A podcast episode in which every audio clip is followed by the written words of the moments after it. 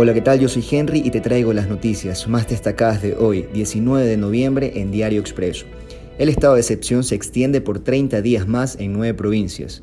El presidente Guillermo Lazo ratifica la movilización de las Fuerzas Armadas para complementar la operatividad de la Policía Nacional. Y en el tema de crisis penitenciaria, un intenso flujo en las cárceles diluye el combate del hacinamiento. En 2021 se han emitido 50.937 boletas de excarcelación. En el mismo periodo ingresaron 39.183 personas privadas de libertad.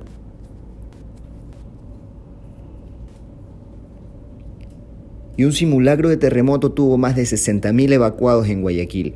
El evento irreal fue de 7 puntos de magnitud y permitió conocer el tiempo de respuesta de las instituciones.